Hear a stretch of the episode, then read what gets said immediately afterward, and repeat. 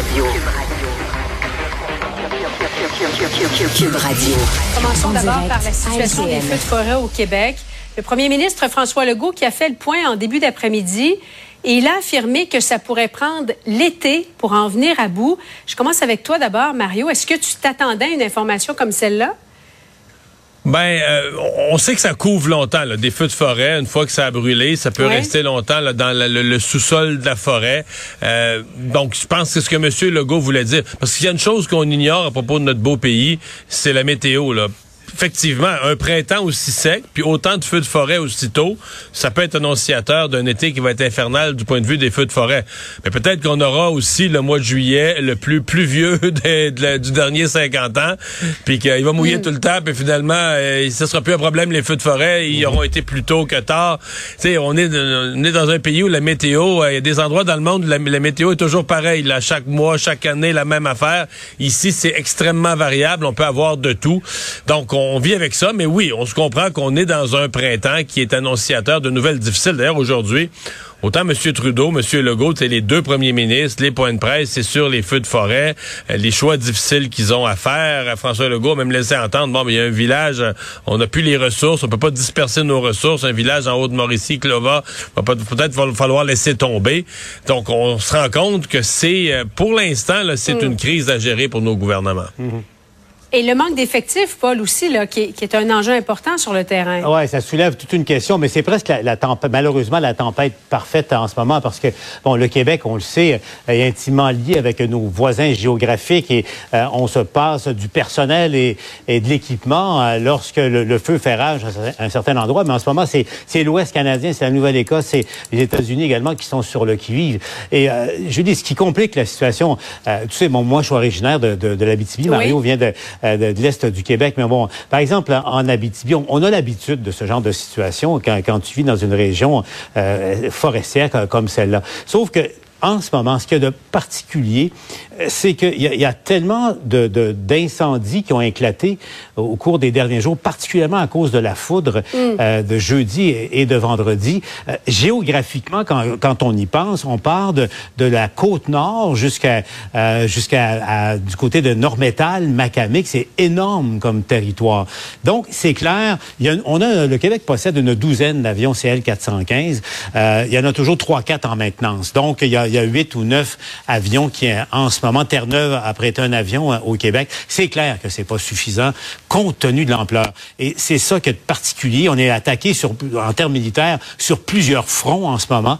Et euh, c'est très difficile de, tenir le coup. Euh, en ce moment, là, je voyais le, bel sur Quévillon, nouvelle fois évacué au complet. Clova, je sais parce qu'on est en contact avec des gens là-bas. Les gens tentent de sauver leur, petit hameau, là, une soixantaine de personnes. A eu énormément de pertes euh, autour. C'est euh, vraiment euh, un printemps qui, est très dur, qui, est dramatique pour bien des gens qui nous écoutent, Julie. Parlons de ce qu'a annoncé le ministre de l'Éducation, Bernard Drinville, qui met de l'avant un chantier. Il veut consulter des experts pour améliorer le français à l'école. Et là, on va bien le citer, là, il veut que le contenu enseigné en classe soit mieux adapté aux jeunes d'aujourd'hui qu'il s'appuie sur des manières d'enseigner les plus efficaces. Et il ajoute en terminant, pas question toutefois de niveler vers le bas. Mario, qu'est-ce que tu en comprends de ce que, de ce que M. Drainville a annoncé aujourd'hui? Il veut surtout que les jeunes écrivent davantage. Donc, que les jeunes écrivent plus euh, tous les jours, euh, en français, mais dans d'autres matières aussi. Et que dans tous ces cas-là, les fautes soient corrigées, euh, en tout cas, le plus possible. Les, les orientations, moi, me plaisent. Là. Je pense que, d'abord, d'avoir le ministre de l'Éducation qui s'intéresse à la qualité du français. Il n'est pas le premier. Quelques prédécesseurs, là, récemment, qui avaient commencé à mettre l'accent là-dessus. Lui, il le refait. Moi, ça me plaît beaucoup. Pour moi, la grande question, c'est que, là, le ministre parle. Il nous fait une conférence de presse. T'écoutes ça, c'est tout bien intéressant. C'est de savoir, là, il met, il met ça en place, il veut mettre ça en place pour l'automne 2025. Ça a l'air loin, mais c'est pas loin. C'est la, c'est pas la rentrée, c'est la rentrée dans deux ans. Souvent, euh, tu sais, quand t'arrives sur le terrain, t'arrives dans les classes, tu dis, oh, mon Dieu, qu'on est loin des belles intentions du ministre. Va-t-il être capable de faire descendre ses volontés, ses intentions, que ça change quelque chose dans l'ensemble des classes du Québec? Paul, qu'est-ce qui s'est passé? Oui, ben, tu voulais ajouter, Paul? Oui, ben, ça, ça, fait partie de. C'est un autre des défis pour, pour ce ministre. Et, euh, Mario et Julie, en fin de semaine, j'écoutais euh, euh, l'émission de Michel Deshôtels à la radio. C'est hyper intéressant.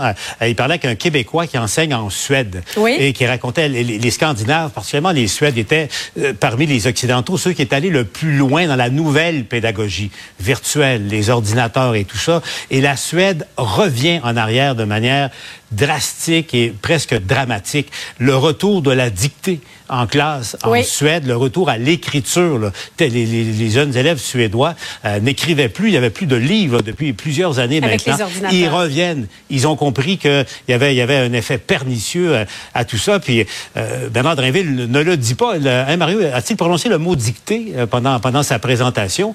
La bonne vieille dictée en, en classe, prenez votre crayon et votre feuille oui. et écrivez ce qui suit. Quelle manière plate, on va se le dire, mais efficace, efficace d'apprendre oui. et de, de, maîtriser le français. Euh, en terminant, Mario, pourquoi nos parents et, et, plusieurs aussi de notre génération savent écrire pratiquement sans faute et pas nos enfants? Qu'est-ce qui fonctionne pas? Ben, je pense qu'il y a une coupe d'affaires. D'abord, je pense qu'on a mis moins, justement, on a abandonné la dictée, on a mis moins l'emphase là-dessus. À un certain point, Oui. on corrigeait même plus les fautes dans les autres matières. Ça, c'est un gros message à passer aux jeunes. Dans le cours de français, faut pas que tu fasses de fautes. Mais dans la vie en général, c'est pas grave d'en faire. Donc, si tu fais de la biologie, de la géographie, tu peux en faire. Il y a plusieurs erreurs qui ont été faites à travers les années. Puis là, un point de rupture, euh, tu as plus de misère à trouver des enseignants qui savent. Quand tu as fait ça pendant une génération, tu as de la misère à trouver des enseignants qui savent eux-mêmes écrire. L'obsession de ne pas faire de fautes. Ah, ça devrait être partout dans toutes les matières. Paul Larocque, Mario Dumont, merci. Au revoir. Bonne soirée. Salut, Julie. Ah voilà, c'est ce qui conclut notre émission de ce lundi. Euh, J'espère que ça vous a renseigné, plus que ça vous a résumé cette journée euh, d'actualité. On vous retrouve demain 15h30 pour une autre émission. Bonne soirée.